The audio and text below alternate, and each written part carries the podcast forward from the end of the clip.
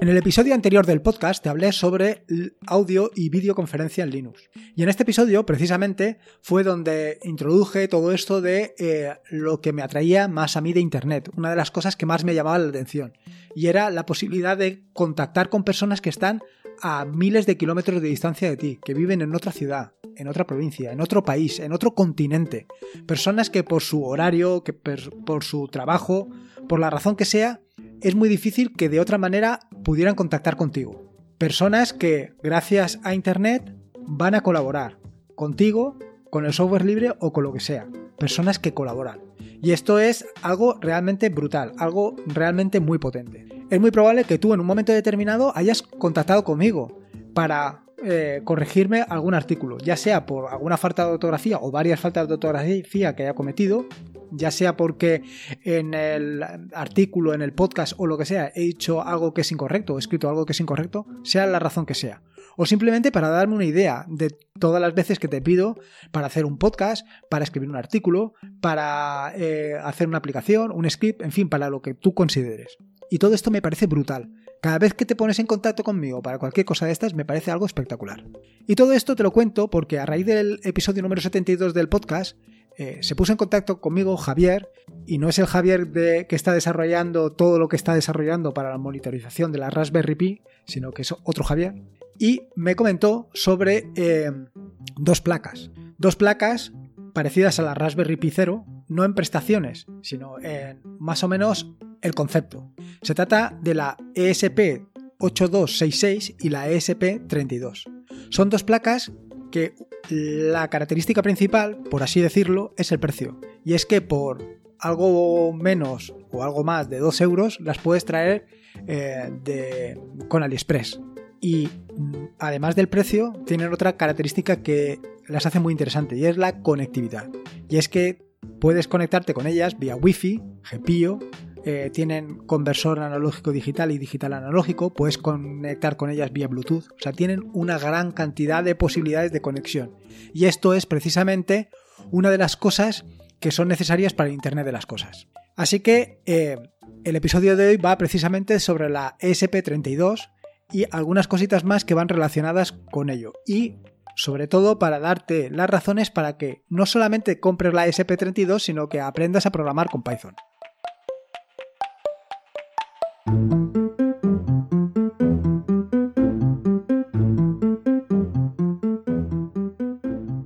Soy Lorenzo y esto es atareado.es versión podcast. Este es el episodio número 77 del podcast, un podcast sobre Linux, Ubuntu, Android y software libre.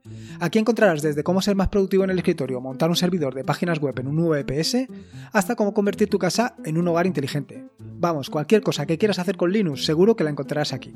Antes de meterme en, en faena, antes de entrar en el turrón del episodio, te tengo que contar tres cosas. La primera de ellas es que necesito tu ayuda necesito tu ayuda para eh, los premios Open Hour. Probablemente tú a lo mejor ya hayas votado, pero a lo mejor no, por las circunstancias que sea, porque has pensado que a lo mejor puedes votar mañana, porque has pensado que, que lo harás más adelante o por la razón que sea.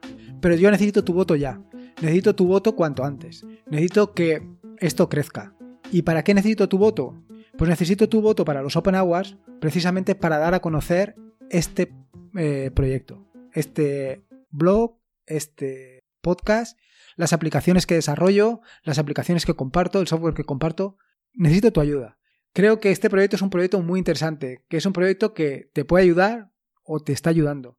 Es un proyecto que puede dar o da a conocer a la gente lo que es Linux, las posibilidades que tiene, que hay algo más allá de, eh, de Windows, de MacOS, hay algo más allá de Linux incluso que es la posibilidad de compartir y de colaborar. Y creo que es necesario eh, darlo a conocer. Y una manera de darlo a conocer es a través de este proyecto, a través de atareado.es. Mm, no solamente por el podcast, no solamente por el blog, también están todas las aplicaciones que he estado desarrollando. Es muy probable que esto te sirva a ti, pero ¿no te parece muy interesante que le sirva a mucha más gente? Y en este sentido, hace falta visibilidad y la visibilidad se consigue pues a través de darlo a conocer con premios como pueden ser los Open Hour. Y en este sentido te pido tu voto y te lo pido desde, desde lo más profundo de mi corazón. De verdad que te lo pido porque lo necesito. En fin, eh, te lo voy a repetir más veces. Eh, no, no, recuerdo ahora mismo, creo que eso es hasta el 20 de junio. No voy a ser tan pesado, pero sí que te lo comentaré, por lo menos en el episodio de hoy, al final te lo voy a volver a comentar. De verdad que necesito tu apoyo. Eh, si ya me lo has dado, te doy sinceramente las gracias.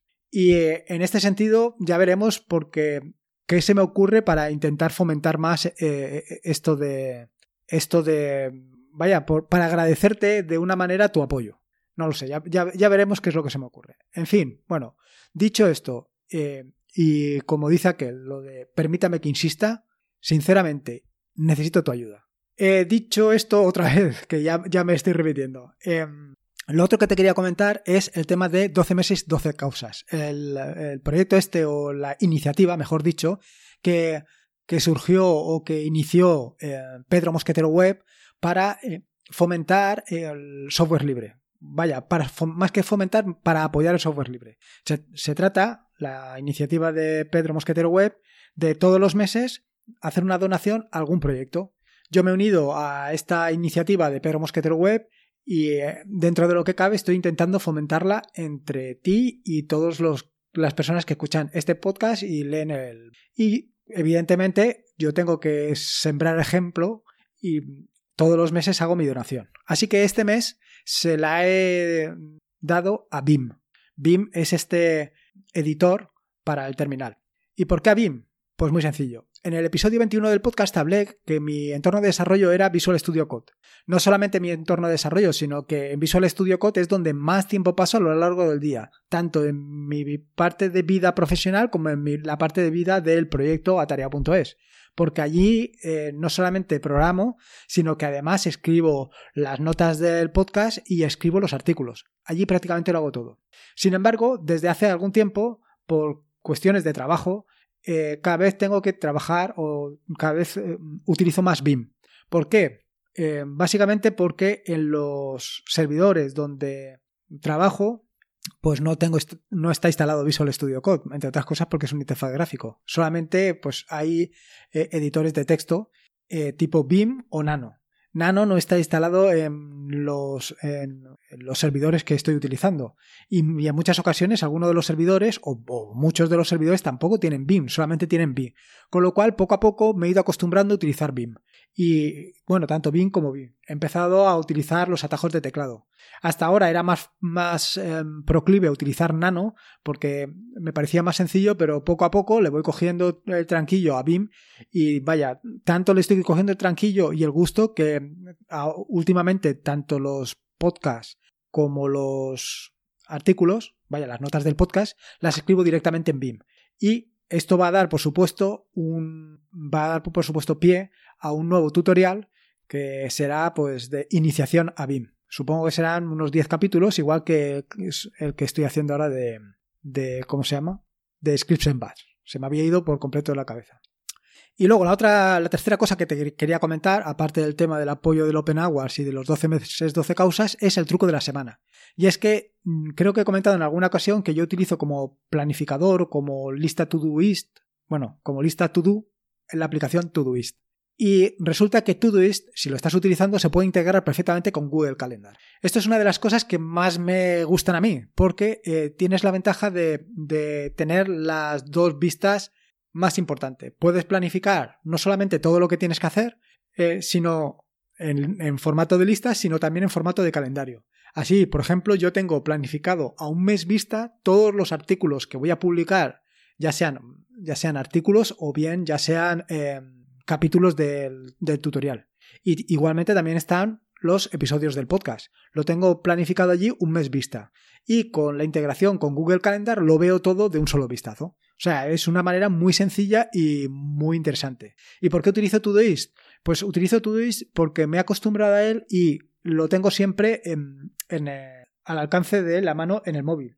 De manera que cuando encuentro algún artículo interesante, cuando veo alguna cosa, cuando tú me comentas algo cuando, en fin, cuando sea, lo anoto directamente en Todoist. Lo pongo en la bandeja de entrada y luego ya lo iré procesando utilizando el método GTD. En fin, nada, ya te he contado las tres cositas que te quería contar. Y ahora ya vamos al turrón, vamos al tema del episodio de hoy. Y es eh, el tema este de la placa ESP32. la cuestión es que después de lo que me comentó Javier sobre el tema de las dos placas, de la SP32 y de la, y de la otra placa, de la SP8266, estuve buscando en internet. Estuve documentándome a ver cuál de las dos placas parece, o yo entendí, no sé si lo entendí bien, que la SP32 es la sucesora de la SP8266. Vi todas las posibilidades que tenían de conexión, como he comentado antes, y estuve, vaya, estuve navegando por internet como, como, cualquier, como cualquier otro, vaya, hasta que encontré MicroPython. ¿Y qué es esto de MicroPython? Pues esto de MicroPython es una posibilidad de instalar un firmware directamente en la placa, en la SP32 y también en la SP8266, para eh, aprovechar todas las posibilidades que te da eh, esta aplicación, o que te da esta placa, perdón, directamente con MicroPython.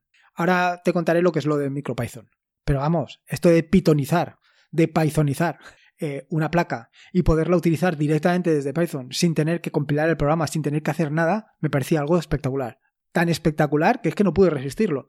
El ansia viva me pudo e inmediatamente pedí dos placas. Evidentemente no podía esperar eh, las tres o cuatro semanas que iba a tardar en llegar vía AliExpress. Así que las compré directamente a Amazon. Y evidentemente no me costaron dos o tres euros, sino que me costaron las dos placas 15 euros. Pero ojo, ¿eh? 15 euros que estás hablando que la Raspberry Pi 0, si la compras por ahí, es fácil que te, que te cueste entre ese precio. Yo, eh, sinceramente, no la he encontrado más barata de 15 euros. Con lo cual, 15 eh, euros por dos placas SP32 me parecía, me parecía un chollo. Dicho esto, eh, he comprado más en AliExpress. Bueno, ahora mismo tengo en camino una placa que tiene la característica de que viene con, con una cámara de fotos por el módico precio de 7,40 euros. O sea, con 7,40 euros voy a tener una cámara para fotografiar a todo el que entre y salga de mi casa, porque ese es el siguiente proyecto que quiero hacer. Quiero poner un contacto en la puerta de casa de manera que cada vez que se abra, pum, fotografía que te, que te crío. Ya veremos si esto le hace gracia a más de uno. Pero bueno, nada. Como ves, eh, las posibilidades que tiene es que son brutales. Y es que esto del MicroPython es, es algo realmente increíble, pero increíble. ¿eh? ¿Y qué es esto de MicroPython? Bueno, eh, dadas las características de este tipo de placas, que son placas que tienen unas prestaciones bastante más reducidas que una Raspberry Pi 0, de hecho, una Raspberry Pi 0 tendrá 500 megas de RAM y esto va a tener pocas megas de RAM. Pero, ¿qué ventajas o por qué lo de MicroPython? Pues MicroPython tiene la cosa que eh, apenas va a consumir 15K de RAM. 15K, ojo, ¿eh? Con lo cual, evidentemente, eh, puede funcionar en cualquier micro placa o placa de estas que te puedas echar a la cara. Esas son las grandes ventajas o la gran ventaja del MicroPython. ¿Cuál es el inconveniente? Bueno, pues que no viene con tantas prestaciones como las que puede tener una versión estándar de, Python. MicroPython está basado en, en Python 3.4 o cumple con todas las características que tiene mm, Python 3.4. Con lo cual, prácticamente cualquier cosa puedes hacerla con ella. Esto te, el, MicroPython que viene te permite trabajar con todo el hardware que tienes. Te permite trabajar con la GPIO. Te permite trabajar con todos los periféricos. Y la cuestión o la gracia de, de este MicroPython es que funciona directamente sobre la placa no hay un sistema operativo intermedio, no hay nada sobre la que está eh, funcionando, eh, no hay ningún Windows, ni ningún MacOS, ni ningún Linux, no hay nada, está funcionando directamente sobre la placa. Quien gestiona la placa es ese MicroPython. Quien controla todo lo que sucede allí es ese MicroPython. O sea, que lo tienes todo ahí al alcance de la mano. Es lo que yo siempre he soñado. Un Python que sea el que eh, el sistema operativo. Dicho esto, dicho esto, eh, evidentemente lo que va a suceder es que cuando tú te conectes a la placa vas a trabajar directamente en Python. ¿Y cómo te puedes conectar a la placa? ¿Cómo te puedes comunicar con la SP32? Bueno, para hacer esto eh, tienes varias opciones. La primera de las opciones es utilizar Picocom. Picocom es un emulador de terminal que te permite conectarte a través del puerto USB de una manera súper sencilla. La instalación de, Picocom es tan sencilla como em, ejecutar una apt install en tu terminal y ya la tendrías. Y luego, para comunicarte con ella, simplemente es decirle que te vas a conectar por el puerto USB 0 y decirle los baudios de la conexión. Y con eso ya estarías dentro de la, de la SP32. Y estarías dentro de la SP32 directamente en Python. Así, pero, ¿qué es lo que te vas a encontrar? Pues te vas a encontrar un intérprete interactivo en Python, lo que se conoce como REPL. Y este REPL tiene algunas características muy interesantes, como puede ser la posibilidad del autosangrado, del autocompletado, la posibilidad de tener cualquier proceso en ejecución con simplemente utilizar el atajo de teclado control C, la posibilidad o el modo de pegar, el modo para reiniciar de manera suave, digámoslo así, pero que eh, esta reinicialización, lo he dicho bien, eh, se haga sin que se eh, pierda la conexión. Es decir, se reinicia la placa, pero tú sigues conectado con ella, lo cual es realmente interesante. Luego también tienes el uso de una variable que es el guion bajo, el underscore, que lo que te permite o lo que almacena es el resultado de la operación anterior. Y luego un modo en crudo que lo que permite es enviar código en Python.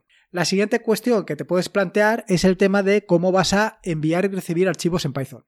Bueno, para esto existe una herramienta eh, que se llama AMPI, que es una aplicación o una herramienta diseñada o implementada por Adafruit. Seguro que si te va este tema del cacharreo, conoces a la empresa Adafruit, que está detrás de una gran cantidad de, sensores y dispositivos para conectarlos tanto a la Raspberry Pi como a Arduino, como etcétera, etcétera. Este, este, esta herramienta lo que te permite es no solamente enviar archivos y recibir archivos de la, de la placa, de la SP32, sino también lo que te permite es listar todo el contenido de lo que hay allí. De manera que puedes estar informado de todos los archivos que ya has subido o que tienes disponibles en la, en la SP32. La instalación es muy sencilla porque lo puedes hacer a través del gestor de paquetes de, Python con pip y instalarla pues es tan sencillo como vaya como cualquier paquete que instalas con, Python. Y luego para comunicarte eh, las instrucciones son también muy sencillas las tienes en las notas del podcast y verás que es realmente sencillo. Y por último eh, la cuestión es qué es lo cómo te conectas o sea, quiero decir, aparte de poder enviar y recibir archivos, la cuestión es cómo consigues hacer la conexión vía Wi-Fi. Bueno, para esto lo que tienes que editar son los archivos boot.py o main.py eh, que se encuentran en la placa. Boot es el archivo que se ejecuta nada más iniciarse la placa, nada más iniciarse la SP32, se ejecuta ese boot.py. Ahí tienes que poner los eh, digamos, el medio que vas a utilizar para, para conectarte. Digamos, la conexión vía Wi-Fi, pues la tienes que poner ahí. Y no solamente eso, sino todas las cosas que tú quieras que haga tu placa SP32. Pero una vez ya la tengas conectada eh, vía Wi-Fi, también te puedes conectar, además de eh, utilizando Picocom, la puedes utilizar o te puedes conectar utilizando la web. Sí, a través de, de una dirección, o sea, a través de la dirección de la, de la, Raspberry, utilizando un determinado puerto, te puedes conectar y puedes ejecutar código directamente desde tu navegador web. Así de sencillo. Y todo en Python. O sea, si quieres aprender Python y te gusta el cacharreo, aquí tiene las dos, la combinación explosiva. La SP32 y MicroPython. Mm, creo que en más de una ocasión, artículos seguro que he escrito eh, referentes a que tienes que aprender a programar. Si no sabes creo que aprender a programar es algo necesario y, fundamental. Y te da una visión distinta de las cosas, te da una forma de ver las cosas completamente distinta como las ves habitualmente. Si te gusta el cacharreo, como te digo, y te gusta Python, no puedes dejar de perder la ocasión de probar estas dos cosas, de probar esta combinación. Como te he dicho anteriormente, esto va a ser una. Eh, esto se ha convertido en un episodio de introducción de lo que va a venir más adelante. Eh, estoy trabajando con las dos placas y estoy haciendo cositas bastante interesantes que te mostraré, ya te digo, eh, o bien en el tutorial que publicaré más adelante, lo que no sé es cómo combinarlo con el tutorial que estoy haciendo ahora de Script en Bash y el siguiente que viene que es de Docker. No sé si crear otro tutorial eh, que vaya en paralelo con estos dos. Ya veremos cómo lo combino. Pero bueno, la idea es esa. En fin, eh, ya has visto. Para mí, esto es algo espectacular. Esto del MicroPython. Y la SP32 eh, para mí ha, supuesto una, una, revolución. Y en este sentido le quiero dar las gracias a Javier. De verdad que ya he empezado a disfrutar una barbaridad. Estaba no solamente con la Raspberry Pi Zero, aquello, vaya, mi mesa parece eh, un chisme de cucarachas por la cantidad de microprocesadores y controladores que hay por ahí encima. Pero la verdad es que son espectaculares. Y te animo, te animo a que lo pruebes, sinceramente. En fin, eh, En las notas del podcast que encontrarás en atarea.es están todos los enlaces que he mencionado a lo largo del mismo. Si todavía no me has votado en el Open Awards 2019, por favor, vótame. Y para eso te dejo el enlace en las notas del podcast. Te recuerdo, como lo hago siempre, que puedes encontrarme en atarea.es, que te pases por allí y te dejes tu, me dejes tu opinión, en fin, lo que tú consideres. Pero vaya, básicamente el día de hoy es para que votes. Eh, por último, recordarte que esto es un podcast asociado a la red de podcast de sospechosos habituales, que te puedes suscribir al feed de la red de podcast de sospechosos habituales en feedpress.me barra sospechosos habituales. Y como te digo siempre, la vida son dos días y uno ya ha pasado, así que disfruta como si no hubiera un mañana. Y si puede ser con Linux y ahora también con Python, mejor que mejor. Me quedo aquí cacharreando un ratito con la SP32 y MicroPython. Venga, un saludo y nos escuchamos el próximo jueves.